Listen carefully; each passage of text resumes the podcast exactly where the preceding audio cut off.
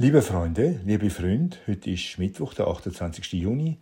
Draußen ist es bewölkt und ich möchte euch heute meinen Beitrag in der neuen Zeitschrift Die Freien vorstellen. Soeben ist die neue Ausgabe erschienen. Es gibt diese Zeitschrift seit einem Jahr. Sie ist entstanden in der Freiheitsbewegung der letzten drei Jahre, der Corona-Jahre, wie man sie bereits nennt. Das Bedürfnis wurde immer größer nach Alternativen zu den Mainstream-Medien. Es gab schon einige Alternativen, unter anderem den Zeitpunkt, für den ich schreibe, aber es brauchte vielleicht doch noch etwas Neues, ein Magazin, das diese ganzen Kräfte, die aus dieser Corona-Bewegung herausgewachsen sind, bündelt und in eine kreative Zeitschrift umgießt. Und das ist gelungen. Die Zeitschrift hat bereits sechs Ausgaben hinter sich. Sie erscheint alle zwei Monate. Und am Wochenende hat das Jubiläumsfest stattgefunden. Ein Jahr die Freien. Natürlich hat in den ersten Ausgaben das Corona-Thema noch eine große Bandbreite eingenommen, aber inzwischen sind ganz viele andere Themen dazugekommen. Inzwischen muss es auch nicht immer politisch sein, es können auch Prosa-Texte in der Zeitschrift Platz finden und der spirituelle Anteil an der Weltanschauung der freien Schreiber ist groß. Also wer sich nicht für spirituelle Themen interessiert, der ist vielleicht bei den Freien nicht ganz richtig. Es ist ein Spektrum von politischen, spirituellen und literarischen Zeitgeistthemen auch, aber immer aus der etwas anderen Sicht, einer anderen Sicht, die wir ja auch von der Weltwoche her kennen und die heute immer notwendiger geworden ist und zu der auch ich natürlich ein wenig beitragen möchte. Und so habe ich es auch versucht in dieser neuen Nummer der Zeitschrift Die Freien. Ich habe einen Text verfasst mit dem Titel Die Versuchung der Utopie. Und ich möchte euch die ersten Abschnitte daraus vorlesen. In meiner Kindheit war die Welt für mich in Ordnung. Das ist sie für jedes Kind, das in einigermaßen normalen Verhältnissen aufwachsen darf. Und auch wenn die Welt aus erwachsener Sicht nicht in Ordnung war, auch wenn der Vater zu wenig verdiente oder die Mutter vor lauter Traurigkeit immer weinte, dann gehörte auch dies zur kindlichen Ordnung. Die leere Haushaltskasse und die Tränen der Mutter, das war einfach so. Dann wird das Kind älter sein Bewusstsein entwickelt sich. Es beginnt zu vergleichen mit anderen Kindern und es lernt, meine Kindheit könnte auch anders sein. Der Tisch könnte reicher gedeckt sein, die Mutter könnte auch lachen. Die Ordnung, in der das Kind lebt, bekommt Risse. Es wünscht sich eine Familie, in der die Eltern keine Probleme haben. Es wünscht sich, dass alles gut ist. Aber das geht nicht.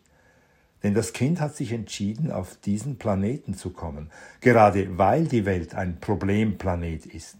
Probleme sind Erfahrungen und wir möchten Erfahrungen machen, wir möchten lernen. Deshalb ist das Kind hier. Dann wird aus dem Kind ein junger Mensch auf seinem dornigen Weg zum Erwachsensein.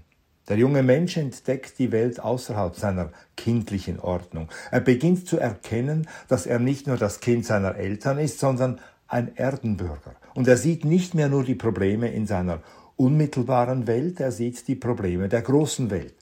Und so wie er sich eine Kindheit ohne Probleme gewünscht hat, so wünscht sich der junge Mensch nun, dass die große Welt keine Probleme mehr hat. Wenn es Krieg gibt, wünscht er sich Frieden.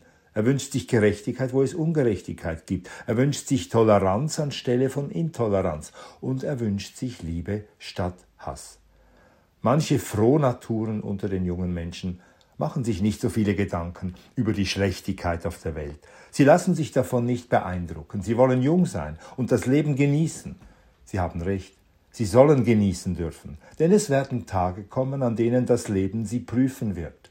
Ob sie erkennen, dass ihr Glück eine Gnade ist, ob sie die Kraft, die das Leben ihnen geschenkt hat, zu teilen bereit sind.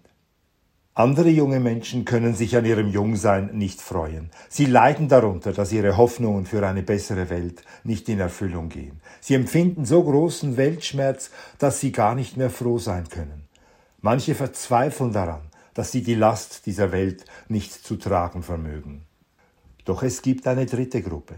Sie wollen nicht Opfer sein, sondern Täter. Sie wollen nicht leiden am Übel auf dieser Welt, sie empören sich. Sie wollen kämpfen gegen das Übel und sie suchen nach einer Lösung, nach einem Weg, nach einer Erfüllung ihrer Träume von einer besseren Welt.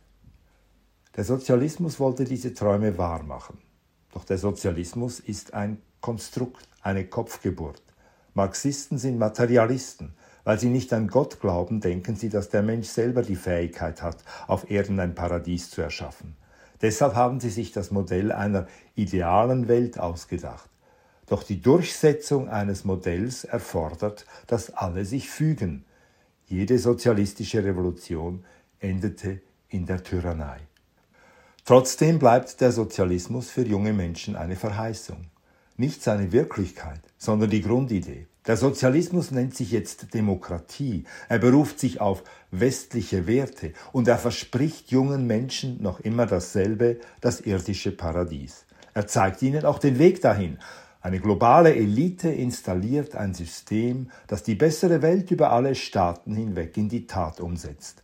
Wie schon beim marxistischen Sozialismus müssen alle mitmachen, sonst bleibt die Utopie unerreichbar. Liebe Freunde, liebe Freunde, wenn ihr wollt weiterlesen, wenn ihr weiterlesen möchtet, dann habt ihr Gelegenheit dazu, indem ihr die neue Ausgabe der Freien euch besorgt.